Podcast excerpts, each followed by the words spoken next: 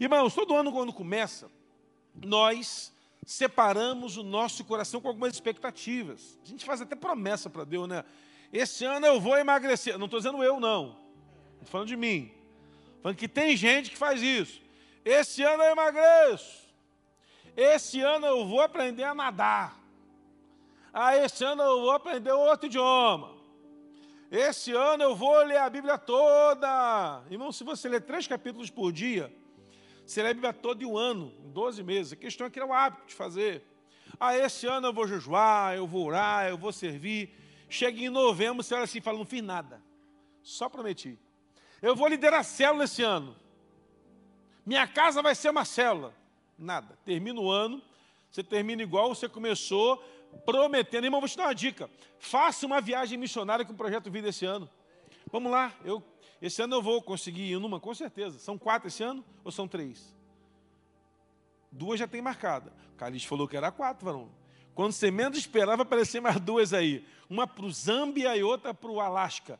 Porque o pastor Calixto é assim, ele vem com um negócio e quando vê já foi. Está acontecendo. O que acontece, irmãos? Muitas vezes, nós criamos um mito na nossa mente de que ter uma vida espiritual tem a ver com ações espirituais. Não. Ações naturais vão matar a nossa carne para que a partir daí tenhamos ações espirituais. A gente quer o primeiro que Deus manifeste um gigante milagre na nossa vida, quando na verdade precisamos primeiro agir nas coisas naturais. Quer ver uma coisa que eu estava assistindo um, um, um, anúncio lá de, de, desses motivacionais aí, sete chaves para ficar rico, arrasta para cima, né? esse negócio assim, entendeu? Eu, tá, tem esse negócio. E aí eu, eu recebi um vidinho de um cara falando de um cidadão, de um filme, que o cara virou, ficou rico em uma semana, no filme.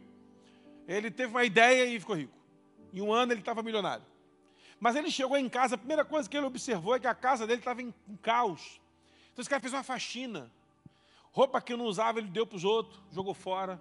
Você tem que dar uma limpeza naquele teu guarda-roupa, meu irmão, em nome de Jesus. Vou falar isso descosta.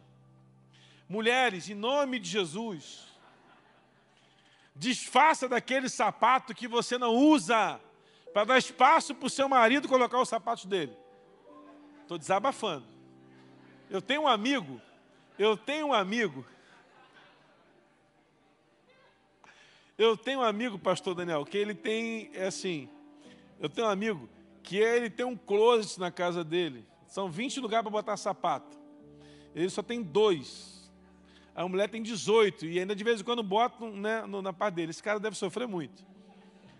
Desfaça daquilo que você não usa. Tire, crie novos hábitos, isso é importante. Mas para que você dê uma caminhada em Deus, comece primeiro com ações naturais. Pastor, eu quero jejuar. Fazer 40 dias de jejum. Cara, jejua 12 horas primeiro. Jejua 12 horas. Eu quero orar 3 horas por dia. Cara, ora 3 minutos a primeira semana. Eu quero ler a Bíblia toda, começar em Gênesis 1, terminar Apocalipse 22. Cara, lê, lê primeiro um salmo por dia.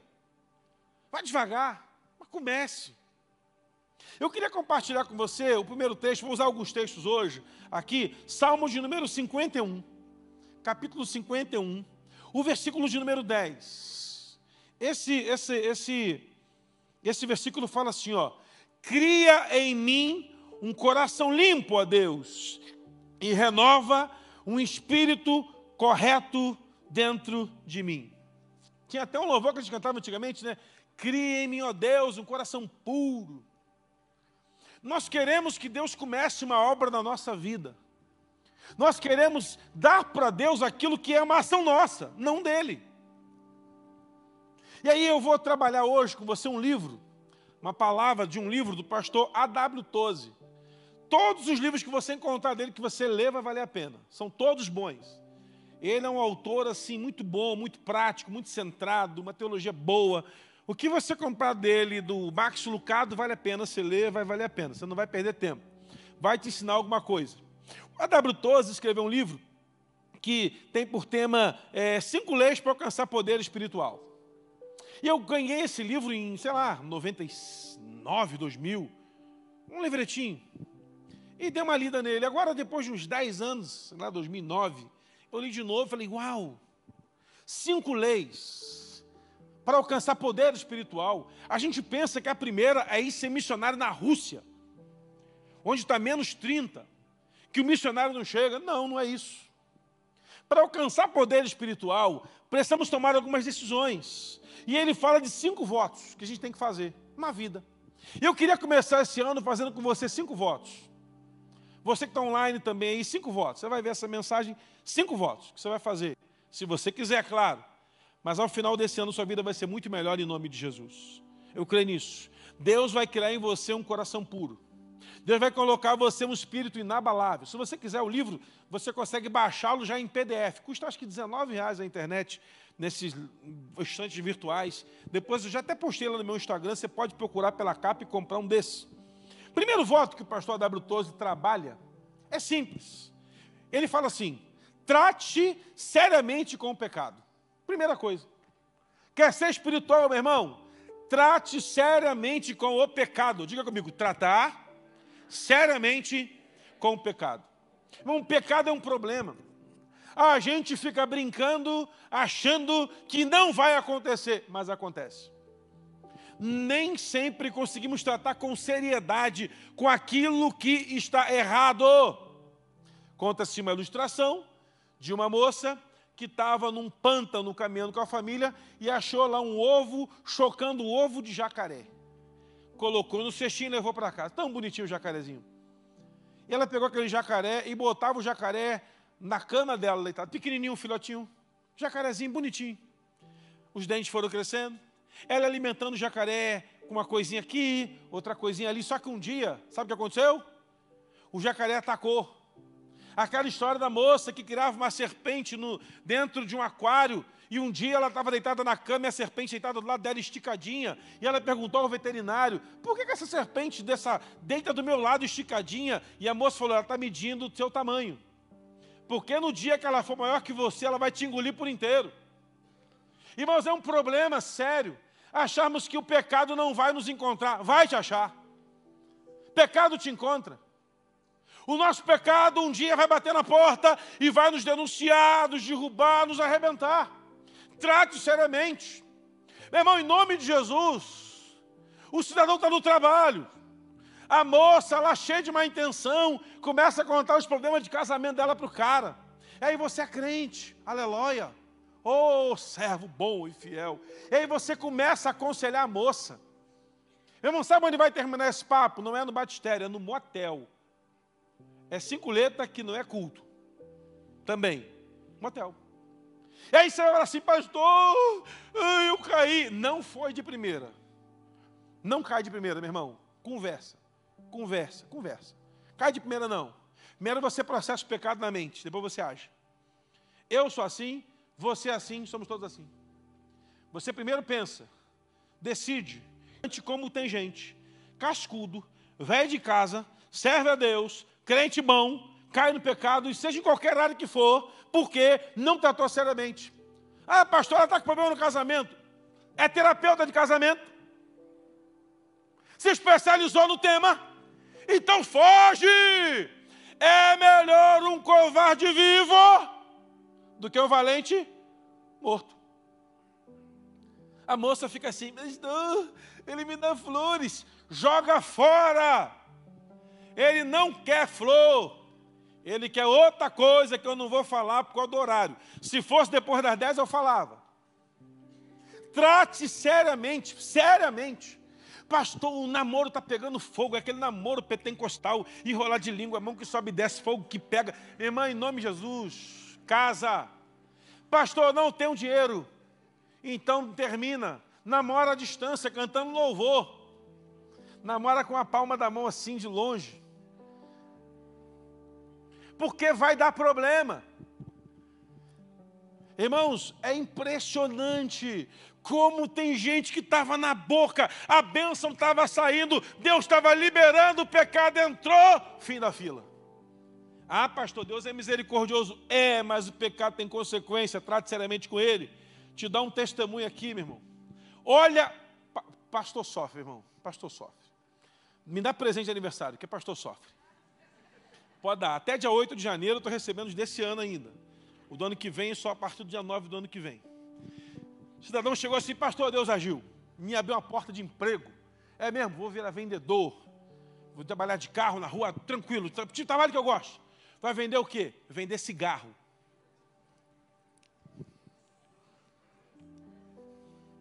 Varão de Deus, te dá um conselho. Vende cigarro não. Senhor vai me sustentar? A igreja vai me dar dinheiro para comprar comida? É cigarro do Paraguai, pastor. Não, aí tranquilo. Aí a cadeia garantida.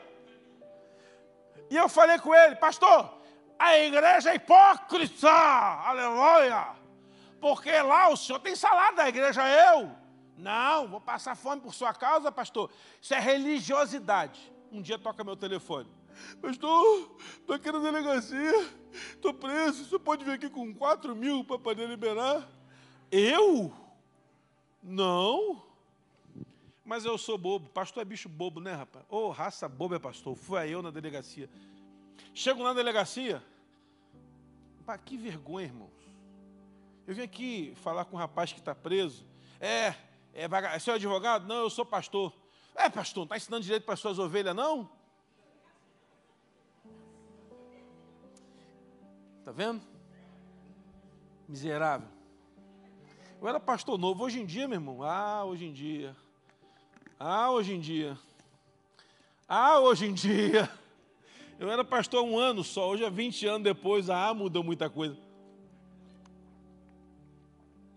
O que, que aconteceu? Ah, o policial falou que se eu não entregar onde eu pego o cigarro, eu vou pegar 15 anos de cadeia. Liguei para o cara, falou que se eu entregar, ele mata a mim e minha família. O que, que eu faço? Barão, melhor 20 anos de cadeia do que para meus filhos mortos, né? Fica na paz aí, hein? Você vai onde, pastor? Eu? Eu recebo o salário da igreja. Eu sou espiritual, eu sou hipócrita. Lembra quando eu te avisei? Pastor, você tem que ter mais amor. Eu, você também. Deu nada. Tomou uns tapas lá e foi embora. Pessoas, irmãos, não caem de primeira. Cai não. Pecado jaz a porta, fica cirandando. O Satanás, ele tem uma, ele fica dando volta, irmão, é como um desenho do pica-pau. Fica um anjinho do lado direito falando coisa boa com uma arpinha na mão e o capeta do outro falando, vai fazer bobagem, vai fazer bobagem, é assim. Do lado direito fica um anjinho tocando árvore, do lado da esquerda fica um demônio com um garfo assim, vai miserável, faz. Por que não tratamos seriamente com o pecado? Porque a nossa carne fala mais alto. Isaías 59 fala que os nossos pecados fazem separação entre vós e vosso Deus, e os vossos pecados encobrem o seu rosto para que ele não nos ouça. A gente às vezes está rachando o bico de orar, mas está preso em pecado na internet, está preso em pecado no pensamento, está preso em pecado em outras áreas, meu irmão, em nome de Jesus. Trata seriamente. Uma das boas dicas para você tratar o pecado é confessar culpa um ao outro. Pastor, não confie em ninguém. Procure alguém da sua cela, líder da célula, marca gabinete com um dos pastores, senta aqui e fala a verdade. O caso é esse. Eu estou passando por isso, me ajuda. Talvez assim você tenha êxito. Confessar o pecado é bom. Quando a gente confessa nossas culpas, nossas vontades, aquela vontade, aquele comichão no ouvido que nos quer de nos destruir. Meu irmão, em nome de Jesus, trate com clareza, não fica de conversa, não trate. Procure alguém espiritual. Pastor, então me dá uma lista. Eu vou te contar um segredo, irmão, não espalha não. Perto de mim, todo mundo é espiritual. Então, para mim, todo mundo aqui é espiritual. Perto de mim, eu tenho uma capacidade de santificar as pessoas absurda. Deus não consegue, mas eu consigo. Porque o cara não tem medo de Deus, mas de mim tem. Eu estou chegando, o cara já começa, uh, sinto de Deus. O cara está falando bobagem, o pastor chega perto, o cara muda. Todo mundo é crente perto do crente. Tem um livro que eu te aconselho a ler. Quem é você quando ninguém está olhando? Esse livro trata da nossa intimidade. Quando ninguém está te vendo, quando ninguém está olhando para você, quem é você? Lá no secreto no trânsito, dirigindo. Quem é você? Ah, no trânsito. Meu Deus, no trânsito. Eu estava um dia no trânsito conversando com uma pessoa, tomou na fechada, ela é gritou, filho de Belial. Deu tempo. Se eu não estou, Fai. Ela levantou, uma pessoa levantou a mão para xingar e vai na paz. Irmãos, as pessoas elas vivem num mundo de fantasias. Elas vêm para a igreja, carregam Bíblia, chegam aqui dentro, todo mundo é uma bênção. Mas lá quando ninguém está vendo, meu irmão, quando ninguém está vendo é que vale. É no particular, é no privado, é sozinho no quarto fechado sem ninguém. Então procure alguém espiritual para compartilhar a sua dor, chorar junto, falar o que você está sentindo, falar o que você está pensando. Irmãos, eu gosto de tratar pessoas sinceras, por exemplo, no mapeamento espiritual, como ele produz. Como é produtivo quando uma pessoa começa no mapeamento ou num gabinete contar sua dor, sua dificuldade, sua necessidade, você ora com ela, você sai bem, porque a pessoa vai lá e fala, eu sou esse aí. É tão bom isso. Mas como é ruim, pessoas que você sabe que está mentindo para você, e você fica, meu Deus, que loucura. Então, primeiro voto, trate seriamente com pecado. Não tem negócio. Pecado tem que sumir da tua vida, da tua mente, do teu comportamento. Se você tratar seriamente com pecado, você já venceu o primeiro voto, já andou 20% da sua caminhada, segundo o livro do W12.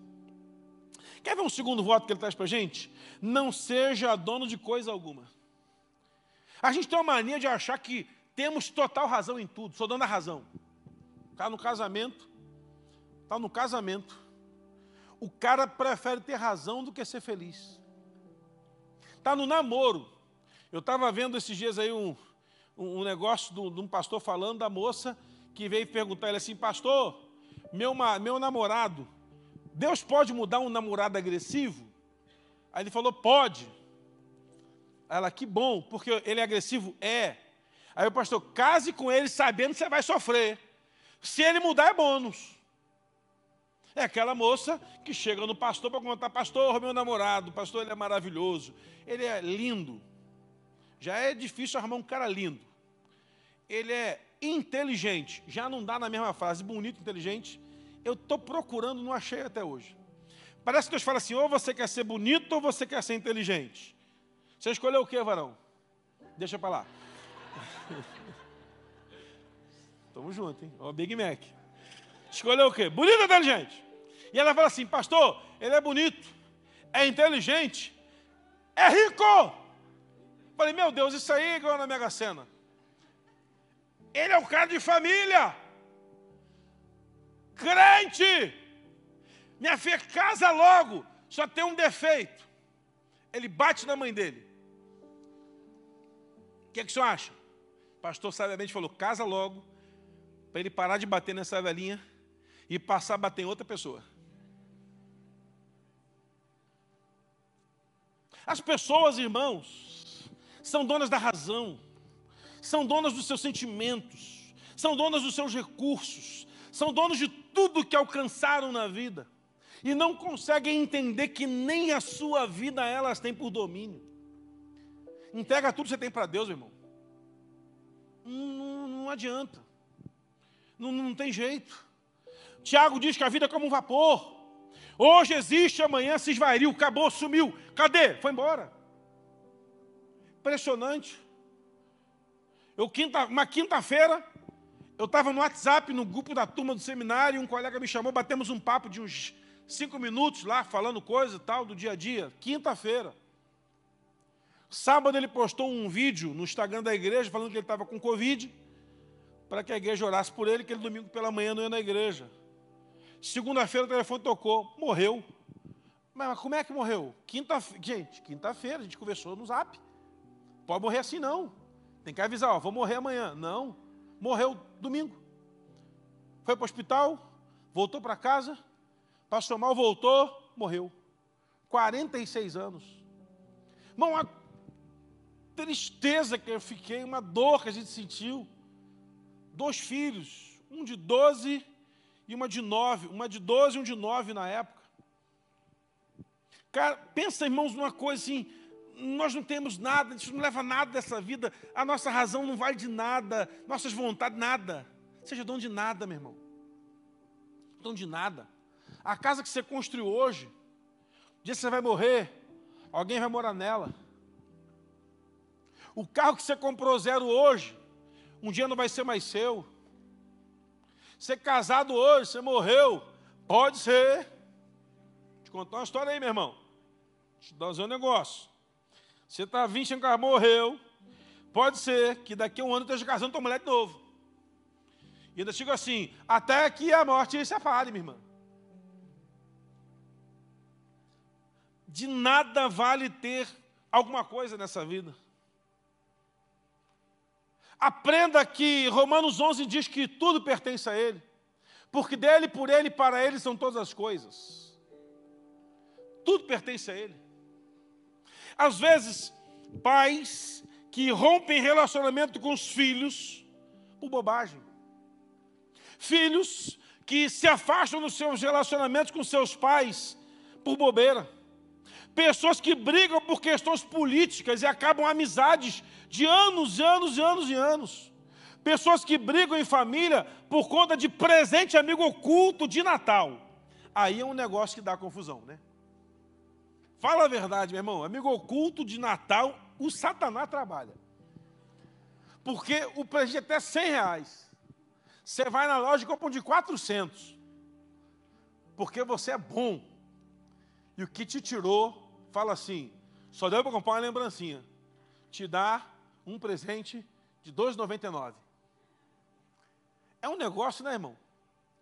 Eu estava vendo um camarada contar uma história de que ele estava numa festa de família e começou uma briga no meio do nada num amigo oculto de Natal. Todo mundo saiu no tapa, ele, meu Deus, que loucura. É. Pessoas que ficam, meu irmão, o ano inteiro guardando mágoa, guardando remorso, guardando tristeza, meu irmão, nada, abra mão da sua razão, seja feliz. Aprenda a conversar, de uma, aprenda uma conversa verdadeira, autêntica com as pessoas que mais te valorizam e te amam. Seja autêntico com o seu marido, seja autêntica com a sua esposa. Fala a verdade. Aquilo que você não gosta, fale. O comportamento ruim do seu filho, fale. O comportamento ruim da sua esposa, fale. O comportamento ruim do seu marido, fale. Converse. Converse. Seja feliz. Não seja apenas aquele feliz do Instagram, que no Instagram mesmo está tudo beleza. Tudo beleza. Aquela foto, coraçãozinho. Mas no dia a dia, meu Deus do céu, só Jeová sabe a luta que é. Todos querem ter razão. Minha avó diz que dois bicudos não se beijam. Já viu como é que bicudo fica? Não se beija, não tem como. Então, para a glória de Deus, em nome de Jesus, em 2024, meu irmão, não seja dono de nada. Entrega tudo para Deus. Sua vida para Deus. Seu tempo para Deus. Seu tempo para sua família. Seu tempo para relacionamentos saudáveis. Assim. Quer ver uma terceira coisa que acontece? Um terceiro voto que, o, que ele nos fala? Nunca se defenda. Isso é difícil, irmãos nunca se defenda. Aprenda que pessoas que podem falar o que for a teu respeito, vai dar você uma vontade de lá explodir. Você vai perder sua razão. Você vai perder sua razão. Eu me lembro que quando eu comecei a pastorear no Rio, lá, lá na cidade que a gente pastoreava em Nova Iguaçu, tinha um pastor que era vizinho nosso, estudou comigo e falava mal de mim. Mas o cara falava mal de mim para todo mundo. Para o povo da igreja, falava mal de mim no culto, falava mal de mim no, no comerciante. E aí, pastor vai fazer o quê? Eu? Nada. Estou nem aí. Ele não paga minhas contas, não tem nada, nem amigo dele sou.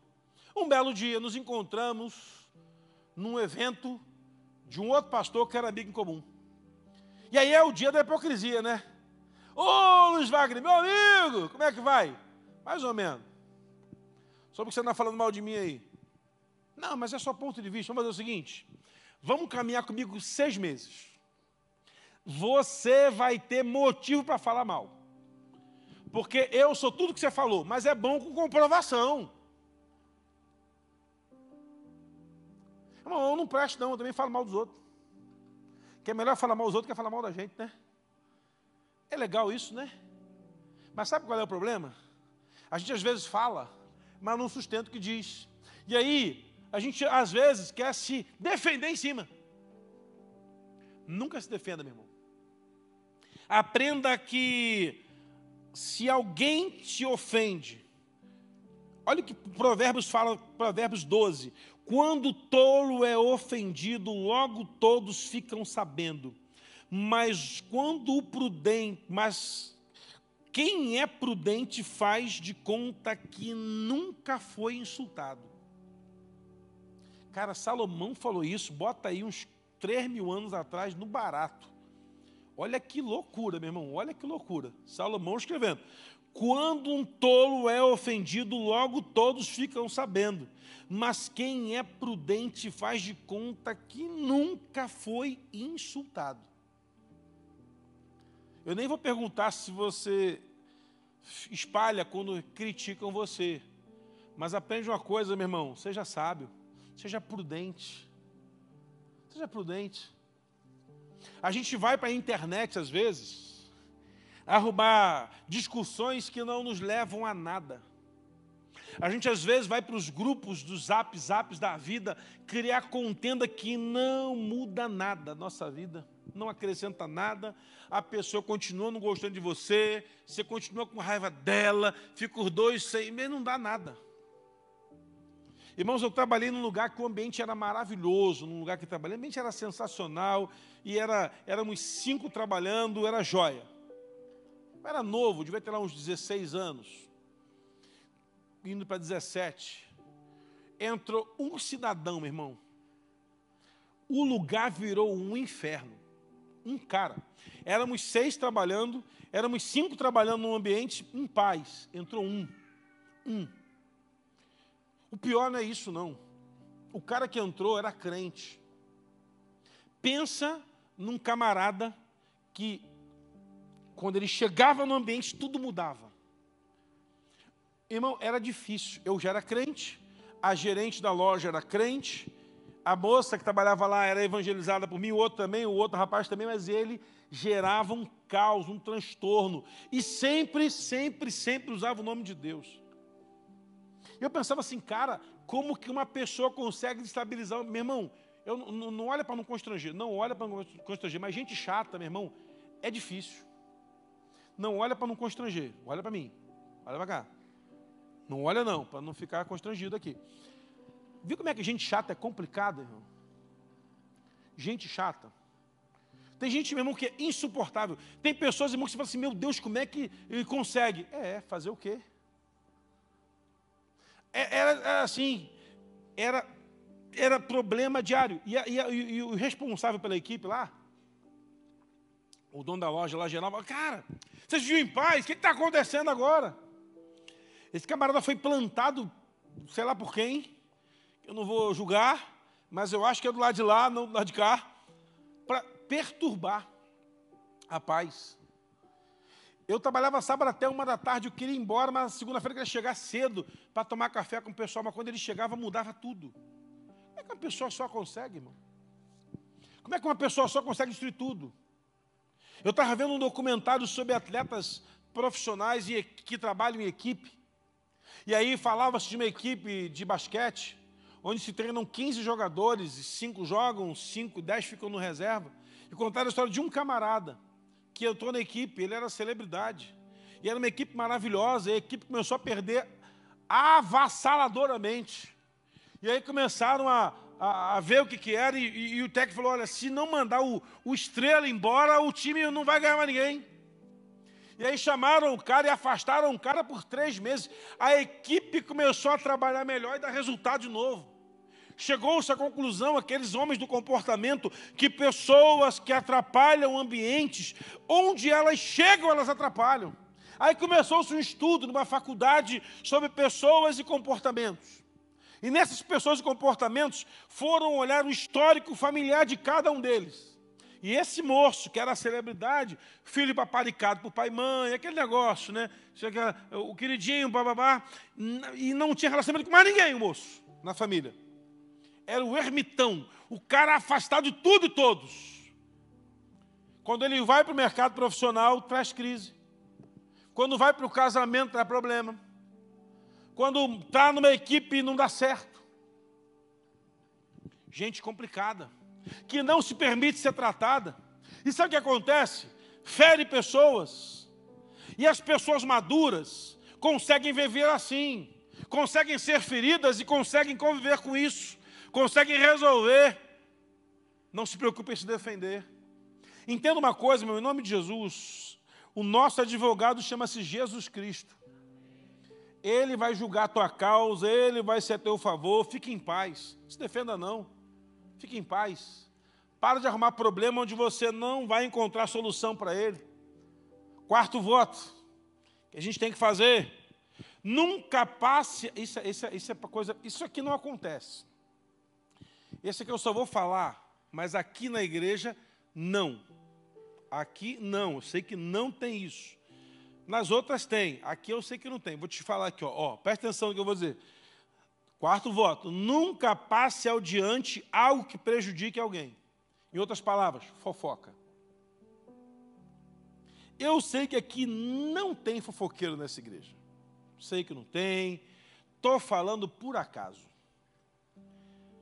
Mas, irmãos, eu conheço uns crentes que misericredo o sangue de Jesus tem que ter poder. A língua da pessoa parece uma gravata de porteiro, já viu? Aquelas gravatas curtinhas assim, meu Deus do céu. Pessoas que passam aquilo que pode prejudicar os outros. Nunca passa diante aquilo que prejudica alguém. Agora, apenas uma coisa, irmãos. Isso é para você que não é fofoqueiro, mas é o captador da informação. É quase que um repórter fica buscando informações. A fofoca é uma ação do inferno que age na vida das pessoas e na igreja também. Entretanto, é um demônio que age com duas frentes. A fofoca é um demônio que age com duas frentes. Um demônio chamado Fu e outro demônio chamado Chico. É o Fuxico. O Fuxico se junta em uma aliança, onde o Fu é o demônio que fala o Chico é o demônio que escuta. Só tem fofoqueiro vivo porque há quem escuta a fofoca. Sabia disso, irmão? O fofoqueiro, ele depende de alguém para receber a informação. E às vezes você não faz fofoca, mas gosta de uma fofoca, né, meu irmão? Tem gente que gosta de uma conversa mole, gosta de um assunto, gosta de uma conversa torta, como diz o povo da roça. Irmão, em nome de Jesus, 2024, não passa para frente o que chegou em você. A partir de agora chegou em você, mate o assunto. Resolva. Confronte o fofoqueiro. E se ele falar assim, está muito espiritual. Eu fiz um voto com o Senhor dia, que dia hoje? Dia 14 de janeiro, onde eu não vou passar para frente o que prejudique alguém. Tem pessoas que abandonaram a fé por fofocas dentro de igreja. Uma pesquisa feita por uma universidade cristã é, norte-americana diz que fofoca é o pecado que mais afasta pessoas da congregação dos justos. Impressionante, irmãos. E lá em Apocalipse, a Bíblia vai dizer que os fofoqueiros não herdarão lá o reino dos céus, não vão entrar na Nova Jerusalém. Fofoca é um negócio tão do inferno, meu irmão, que tem pessoas que não conseguem estar num ambiente onde ela não fale alguma coisa do outro. Às vezes, cria mentira a respeito de alguém só para ser aceito no ambiente. Irmão, se você quer andar cheio de Deus em 2024, lute contra isso. Não passe adiante aquilo que possa prejudicar uma outra pessoa. Por favor, para com isso. Se você tem algo contra alguém, procura a pessoa, conversa com ela, ora com ela, bota um, um intercessor no meio, um diácono, um pastor, um líder de célula, chama alguém para ajudar, mas não passa para frente. Ah, pastor, é que estão falando por aí. E igreja tem muito disso, né? Pastor, está todo mundo falando aí. Mas todo mundo, irmão, aí, peraí, vamos ter que organizar isso.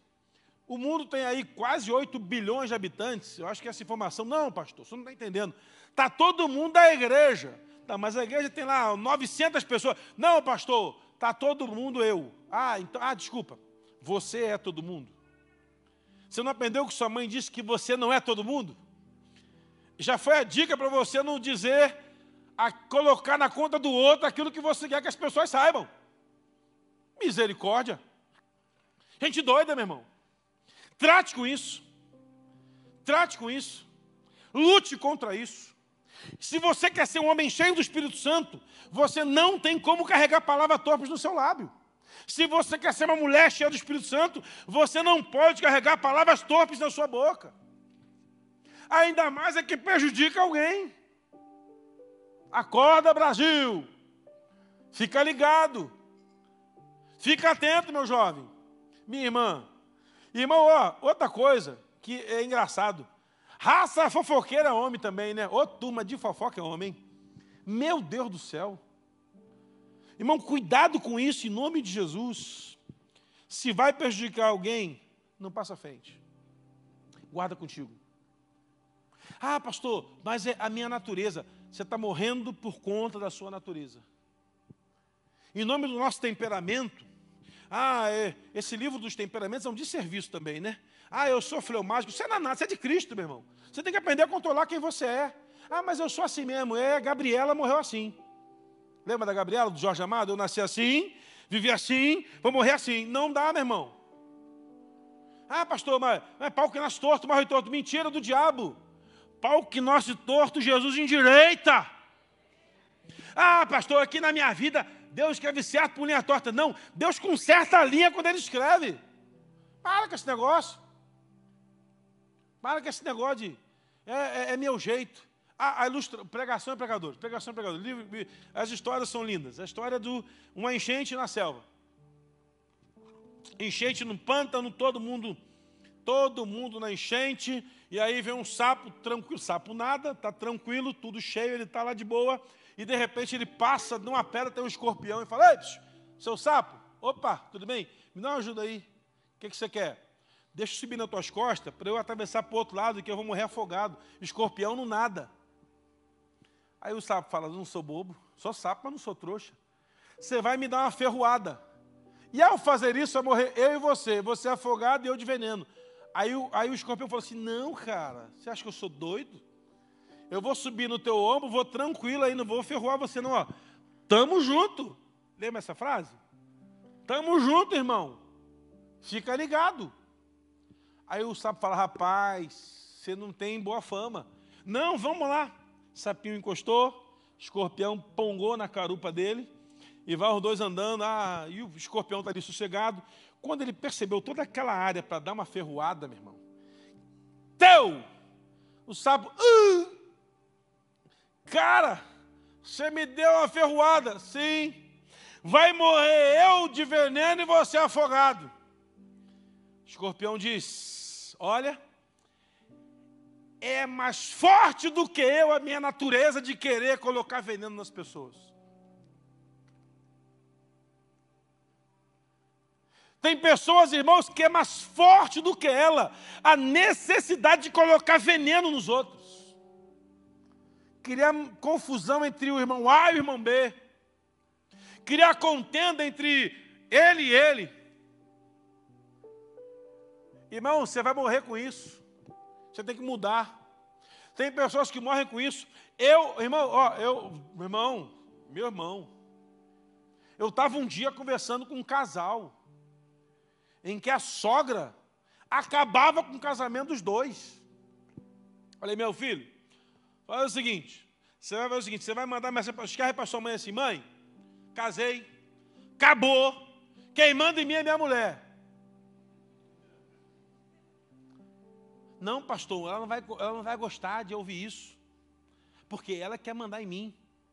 E a mulher matou um banana. Não, com a mulher ele era um leão, com a mãe ele era um gatinho. Falei, varão, teu casamento vai acabar, meu jovem. A mãe dele era uma jararaca. Sabe aquela jararaca? Daquele jeito. A mulher infernizava a vida do cara, e da nora mais ainda, dos filhos o dobro. E eu falei, cara, se você não casar e sair de casa, você vai carregar duas casas das costas e vai chegar um dia que você vai ter que escolher. Aconteceu, sabe o quê? Casamento acabou. escolheu pela mãe. E a mãe recebeu o, o bebezão de 40 anos. Tem um, um bebezão de meu bebê voltou para casa de mamãe. Também já teve ao contrário, tá, meu irmão? A mulher que a jararaca era a mãe dela, que atormentava a vida do moço. E o casal resolveu não casar por conta da jararaca da sogra. Não que todas sejam jararacas, mas naquele caso eram as duas sogras. E eu falei com a minha assim, minha filha, você tem que procurar uma outra mentora para você. O casamento da sua mãe é um fracasso. Você vai levar um fracasso para o seu casamento também, se você não se posicionar. Só que a moça se posicionou. Falou, mãe, acabou. E deu ruim. A mulher bateu no genro. Ela bateu, a mulher bateu no genro. E o cara ligou para mim, pastor, eu reajo. Não, varão. Porque você vai ser preso. Ocorrência na delegacia, leia Maria da Penha. Vai lá, faz uma ocorrência contra ela. Não, pastor, aí vai ficar todo mundo contra mim. Então leva os tapas para você, que é de graça. E não causa transtorno maior. Não está fácil, não, meu irmão. Tudo crente, tudo na igreja. Tudo crente, cheio da bênção, aleluia, glória a Deus. Tudo crente. Tudo crente. A sogra que bateu não era, não. Mas estava lá de vez em quando. Sabe o que acontece? Irmãos, temos que nos posicionar e decidir o que queremos. Onde eu quero chegar? Até onde vou? Que eu decidi para a minha vida em 24. Quem eu sou? Cuidado com quem você compartilha as suas dores. Cuidado com quem você vai compartilhar a sua necessidade. Cuidado. Fica atento. Cinco amigos compartilhavam as suas dores e mazelas.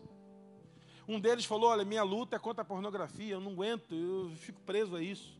O outro falou: A minha luta é com dinheiro, eu, eu roubo na empresa e tal. O terceiro amigo: A minha luta é com adultério, eu tenho outra mulher, eu não consigo parar com isso. O quarto: Ah, minha luta é com bebida, eu não consigo largar de beber. O quinto, a minha luta é com a fofoca. Eu quero sair daqui e contar para todo mundo que vocês quatro estão passando. Fica ligado, meu irmão. Fica ligado que do teu lado pode ter um inimigo. Pode ter um agente duplo. Cuidado, meu irmão. Cuidado. Trate seriamente com isso. Se você gosta de passar adiante que vai prejudicar o outro, corta a sua vida. Use sua boca para abençoar. Use sua boca para abençoar pessoas. Use sua boca para liberar palavras de vitória para as pessoas, de bênção. Se você não sabe o que dizer, profetiza. Se você não tem uma opinião formada sobre o assunto, não entre nele. Libere palavra de Deus. Vá lá, vai, abençoar. Último voto. Nunca aceite para você, nunca aceite qualquer glória para você. Toda a glória é para o Senhor, tudo pertence a Ele. Tudo pertence ao Senhor, nada, nada é seu. Nada é seu, tudo é dele. De novo cito Romanos 11, 33. Porque dele, por ele, para ele são todas as coisas. 33, não, 36. Tudo é dele.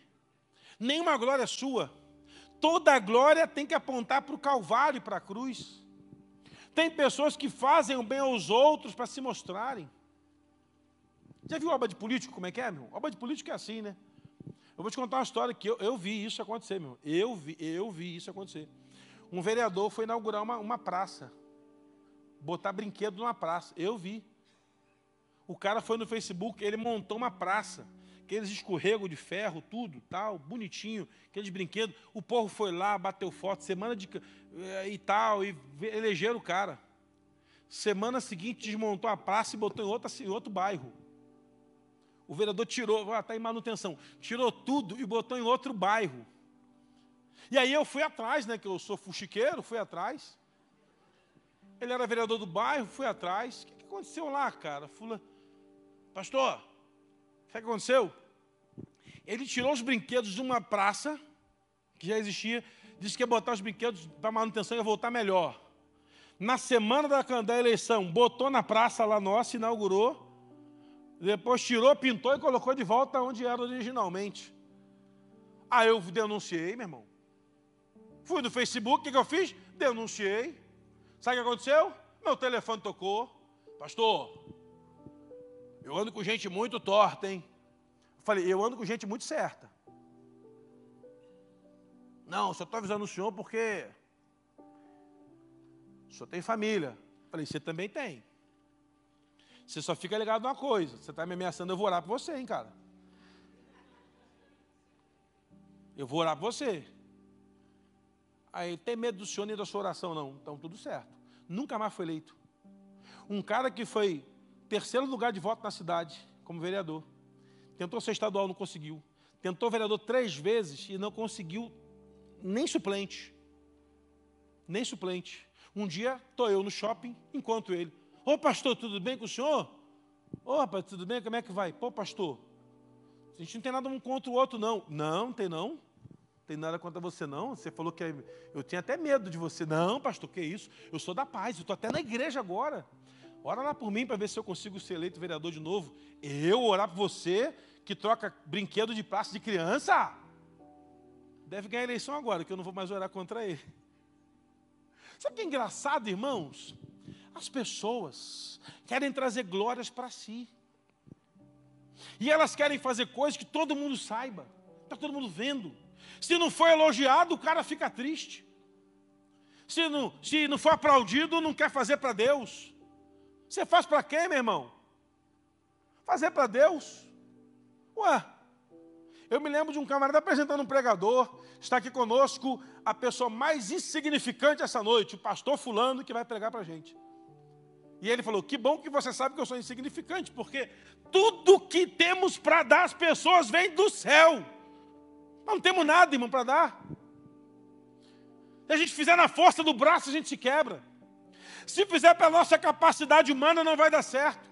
Se usarmos a nossa inteligência, não vai para frente. Mas se formos conduzidos pela glória do Senhor, tudo vai ser maravilhoso e vai acontecer, apesar de quem nós somos. É assim que funciona. Não aceite glória, não aceite aplausos. A Bíblia diz que a soberba ela vai preceder a queda. Tem pessoas que são intercessores, carregam soberba e caem. Tem pessoas que são adoradores, entram na soberba e caem. Tem pregadores que andam na soberba e caem. Mas aqueles que andam na humildade e sabem ser humilhados, esse no tempo oportuno será completamente exaltado pelo Senhor. Porque se você recebe a glória do homem, a manifestação da honra do homem, a manifestação dos atributos do homem, você nunca vai receber nada de Deus. Nunca vai receber nada de Deus.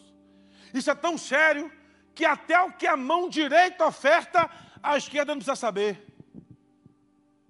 É lindo isso, irmãos. O anonimato. O anonimato do que é feito. A bênção de Deus, ela visita as pessoas a partir do nosso anonimato. Não importa o seu conhecimento, a sua grande desenvoltura, o que importa é que a glória vai ser sempre para Ele. Para Ele para Ele. É evidente que você vai se identificar melhor com outras com X pessoas. Olha, eu gosto muito quando fulano canta, quando Beltrano prega. Claro, isso faz parte. Mas a glória sempre é para o Senhor. A glória sempre precisa apontar para Ele. A glória nunca pode apontar para mim. Sempre para Ele. Sempre para Ele. A glória só pertence ao Senhor. Preserve a bênção na sua caminhada. Porque o homem que preserva a bênção sabe a quem pertence a glória. O homem que preserva a bênção sabe a quem pertence a glória. Vou recapitular para você os cinco votos. Primeiro dele, trate seriamente com o pecado. Segundo dele, não seja dono de coisa alguma. Terceiro dele, nunca se defenda. Quarto, nunca passe adiante algo que prejudique alguém. Quinto, nunca aceite qualquer glória. Ponto. Resolvido. Você vai encontrar um coração puro no Senhor. Você vai encontrar um espírito reto no Senhor. Você vai conseguir ler o Salmo 51, versículo 10, em perceber: Deus criou em mim um coração limpo. Ó Deus, renova em mim um espírito correto. Deus vai transformar a sua vida. Não são passos tão espirituais assim. São decisões. Decisões. Você não tem que ser muito espiritual para conseguir nada disso. Mas ao conseguir tudo isso, você vai dar um salto para um novo nível nas coisas do Senhor. É impressionante. As ações espirituais que Deus nos entrega têm a ver com as nossas manifestações naturais. É assim que funciona. É assim que funciona. Se eu quero colher algo espiritual de Deus na minha vida, eu vou ter uma ação natural, primeiro, para depois encontrar respostas espirituais. Você não pega uma criança que está aprendendo a ler no, na alfabetização e coloca para ela um texto para que ela escreva. Ela começa lá com um beabá, faz a bolinha e puxa a perninha. E, ainda é assim o A, porque mudou as coisas na escola, né? Ainda é assim, né? O A ainda é a bolinha e perninha? Ainda é, ainda é. Então bota a bolinha e puxa a perninha. O S vai, sobe o morrinho, desce cruzando o morrinho. O I sobe o morrinho chatinho e pinga na ponta. Pif, é o I. E a criança sai dali maravilhada. Irmãos, a criança sai maravilhada, ela está aprendendo a ler. O maior escritor do Brasil um dia passou por essa classe. Ele sentou lá e alguém pegou na mão dele aquela linha pontilhada do patinho e pontilhou o patinho todo. Patinho começa com a letra P, P de patinho, P de prato, P de papai. E assim ela vai aprendendo. A alfabetização é um processo maravilhoso para a gente entender isso. Na caminhada da fé, do mesmo jeito, um passo de cada vez.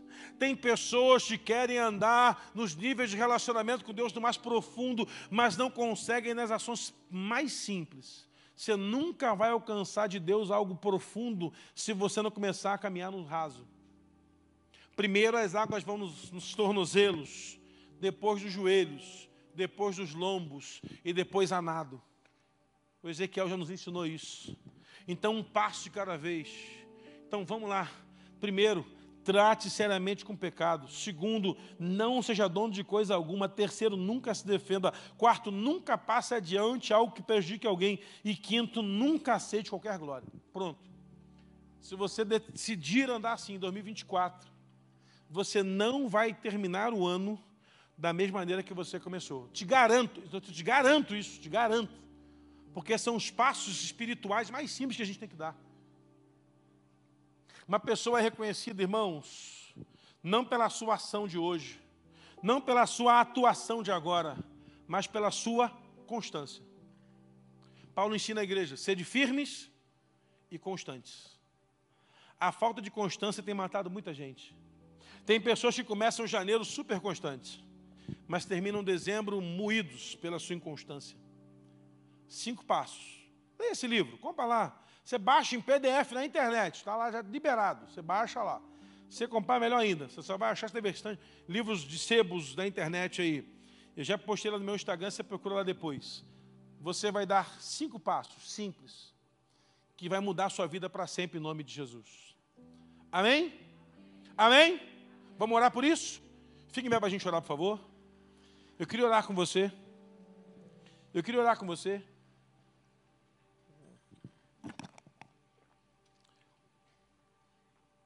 Eu creio, meu irmão, que a gente consegue mudar quando tomamos uma decisão. Aí. A gente pode pedir para fazer uma imagem publicando isso lá no Instagram, depois o povo aí vai trabalhar em cima disso. Eu só queria que você entendesse uma coisa, meu irmão. Ações espirituais vão acontecer com movimentos muito simples que a gente vai tomando. Eu tenho certeza que Deus há de operar grandes milagres na sua vida em 2024, em nome de Jesus. Você vai terminar esse ano cheio de Deus. Cheia de Deus. Você vai ter um casamento melhor. Você vai ter filhos melhores. Você vai ter relacionamentos melhores na sua família. Simples assim. Simples assim. Eu, eu louvo a Deus também por algumas pessoas que eu conheço que mudaram e foram bênçãos. Eu me lembro de uma pessoa que eu ouvi de uma, um cidadão foi à igreja, o culto, eu não conhecia ele, quer dizer, o conhecia, mas não de, de nome só, o cara muito famoso no bairro lá, tinha um comércio forte. E esse cara chegou na igreja e falou, pastor, eu vi, começou os cultos de segunda-feira, de libertação, fui falar com ele, tudo bem, pastor, estou vindo aqui para a igreja, estou vindo aqui nos cultos, benção, né, pastor? a mudança na vida do fulano foi um negócio tão impressionante que não tem como crer que Deus pode mudar. Falei, sério, pastor, sério. E ele começou a contar o que o cara fazia antes de Jesus. Eu falei assim, uau, Deus operou um milagre. Mas esse camarada era casado com uma mulher rixosa. Uma mulher difícil.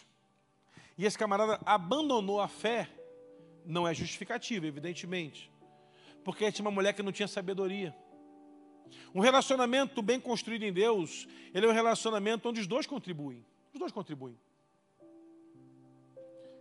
E um negócio me impressionou isso, porque essa moça foi para a igreja, começou a caminhar. E ela fazia gabinetes assim aos montes, com todo mundo. Eu falei, para, vai fazer só comigo. Vem cá. Mapeamento espiritual. Começamos a mapear essa senhora. E o que me impressionava é que ela não queria mudança. E quando o marido resolveu largar tudo, sumir, foi embora. Ela, pastor, se eu tivesse ouvido os conselhos que me deram, eu talvez não tivesse perdido o casamento. Nunca é tarde para mudança. Nunca é tarde. Nunca é tarde. Nunca é tarde. Eu estava vendo matéria, eu gosto dessas matérias assim, de um senhorzinho que decidiu ser advogado com 70 anos. Ele era gari, se aposentou e foi estudar direito. Estudei com uma moça que foi alfabetizada com 40 anos. Se formou em direito, se formou em teologia, se formou em pedagogia, fez curso, se tornou juíza, e com 40 anos ela não sabia ler e nem assinar o nome dela. Uma decisão. Uma decisão. A decisão, meu irmão, é o único poder que Deus não vai intervir na sua vida. Mas quando você toma uma decisão, Deus é capaz de impulsionar o processo para mudar a sua história. Quando eu pastoreava no interior, tinha um senhor, irmãos. Ele era coveiro da prefeitura. Ele e a esposa tomavam conta de um sítio. Ele de um sítio a esposa de outro, coveiro da prefeitura. Este homem assalariado, crente, crente, doze filhos. Faz a conta aí, meu irmão. Doze filhos. Todos com nome bíblico e todos com a letra M. Tinha tudo que era M da Bíblia, tinha lá os filhos. O primeiro filho, da roça, saiu da roça para estudar medicina. Fez faculdade pública, trouxe o segundo irmão para estudar direito, a outra enfermeira, o outro não sei o que lá. Os doze filhos se formaram, se casaram e são crentes. E um dia eu falei assim com esse irmão, meu irmão, você tem que dar coach disso. Você tem que dar treinamento na internet. Você quer saber como é que faz 12 filhos dar certo? Arrasta para cima que o irmão vai ensinar. Porque 12 filhos, todos casaram bem. Tinha um que era pastor também, era engenheiro, também era pastor, a filha era enfermeira e virou missionária, tudo casado, tudo bem, todos netos. Ele falou assim, pastor, aprendi uma coisa com a palavra de Deus. Eu só sei ler, a, esse irmão falou, só sei ler a Bíblia. Quando meu filho contava mentira, eu ia lá na Bíblia, pegava um versículo de mentira e mandava ele escrever lá mil vezes: o pai da mentira é o diabo, o pai da mentira é o diabo, o pai da mentira é o diabo. Quando os irmãos brigavam entre eles, mandavam os dois escrever mil vezes. Eu não sabia alemão, eu sabia contar. Eu contava lá, escreveu mil vezes aqui, isso aí. Impressionante, irmãos. Impressionante.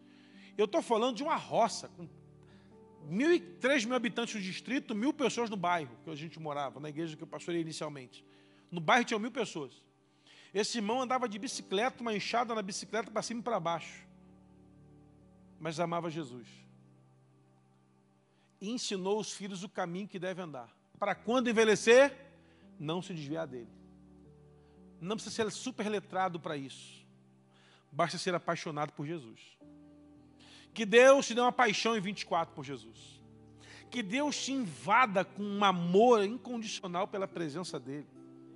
E que você comece passos espirituais do mais simples ao mais profundo. Mas trate seriamente com essas cinco áreas.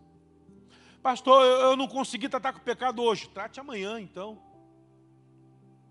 Pastor, eu estou passando para frente que me fala, corte daqui para frente os assuntos. Eu ainda estou buscando glória para mim. Arranque do teu coração esse negócio de glória para você. Pastor, eu estou ainda cometendo algumas falhas. Trate inicialmente com cada uma.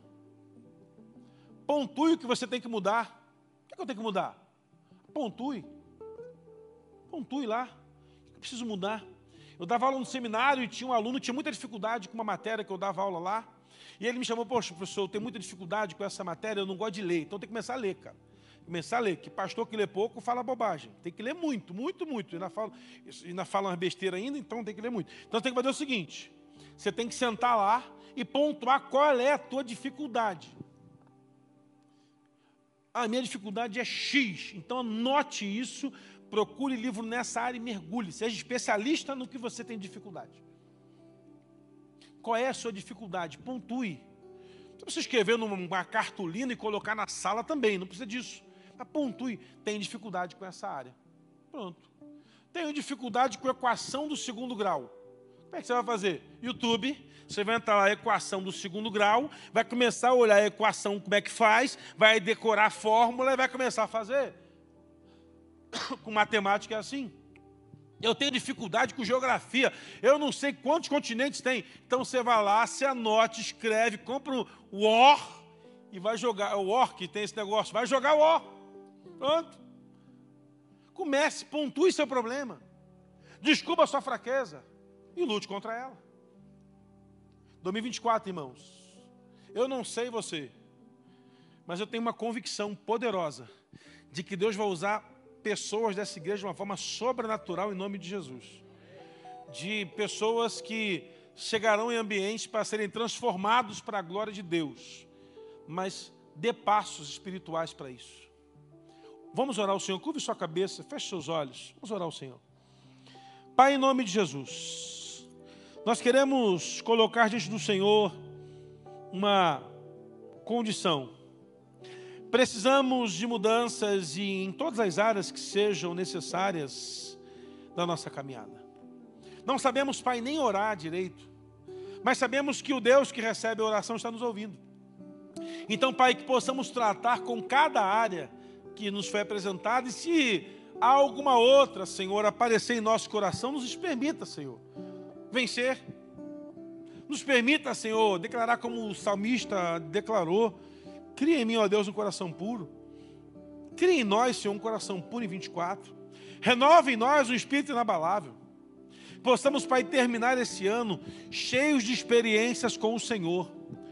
Profundas experiências contigo, Senhor. Experiências que caberiam num livro, só com o objetivo de glorificar o seu nome, nunca o nosso. Permita-nos, Pai, que 2024 Seja um ano, Deus, que possamos concluí-lo na convicção e na certeza de que o Senhor há de completar toda a obra que o Senhor mesmo um dia começou em nossas vidas. Tira da nossa trajetória, Pai, aquilo que nos atrapalha. E coloca, Deus, na nossa mente a certeza de que o Senhor quer nos usar e vai nos usar de uma forma sobrenatural, em nome de Jesus. Quem crê nisso, glorifica a palavra bem forte o Senhor. Glória a Deus.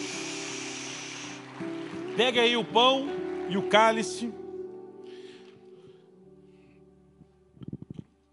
Separa a música que a gente combinou. Tá combinado? Aquela, você sabe. Tá de férias não, varão? Estranho não ver você de férias. Tá quase, né? É uma piada interna que tem aqui, interna que fazem com a pessoa, muito maldosa, por sinal, essa muito piada, muito maldosa. Como é bom, irmãos, descansar, tem pastores de férias, outros vão sair ainda, vão descansar, descanse. Se tiver tempo para descansar, descanse. E produza coisas para Deus, eu tenho certeza que Deus vai abençoar muito sua vida no 24. Tenha sua cabeça leve, seu coração leve. Relacione-se com pessoas leves nesse ano também, em nome de Jesus. Pega o pão, Jesus pegou o pão, partiu disso, é meu corpo. Faltou aqui para a jovenzinha aqui. É que você já tomou de manhã a ceia, né? Mas vai de novo, meu filho. Vamos É essa aí, vamos santificar dobrado. Vamos na fé do Filho de Deus. Que a Bíblia diz: Jesus pegou o pão, partiu disse: é o meu. Quem não pegou o pão e o cálice, levanta a mão aí. Quem não pegou? De repente você não pegou, levanta a mão bem alto que vai alguém até você levar para você o pão e o cálice aí. Isso. Você que está na internet em casa, pegue aí um pão e um cálice. Pastor, não tem suco de uva aqui em casa. Use um suco que você tenha. Vai deixar guardado para o mês que vem o suco de uva. Você não, deixa eu falar mais perto da câmera aqui. Você deixa em casa guardado para o mês que vem, você não vacilar de novo. Então, tá bem? Vamos junto. Jesus pegou o pão, partiu e disse: Esse é o meu corpo, que é partido por vós. Como é bom, irmão, saber que Jesus morreu na cruz por nós. Mudou toda a nossa história. Se temos hoje poder do céu e autoridade para avançar, é porque Jesus fez toda a obra. A gente, quando compartilha uma palavra dessa, é para nos alertar de que Jesus já fez o mais difícil. O mais difícil. O que nós não podíamos fazer, o céu já fez. E nós só damos uma resposta aqui na terra ao que o céu fez e ao que o céu também está fazendo. Jesus pegou o pão e disse: É meu corpo que é partido por vocês. Fazer isso todas as vezes que comerdes em memória de mim. Em memória ao Senhor Jesus, que amamos o pão nessa noite.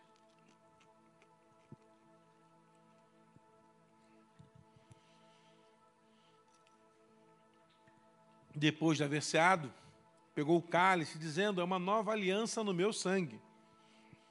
Há uma nova aliança em Jesus. A aliança do Antigo Testamento passou e a aliança do Novo está nas suas mãos hoje.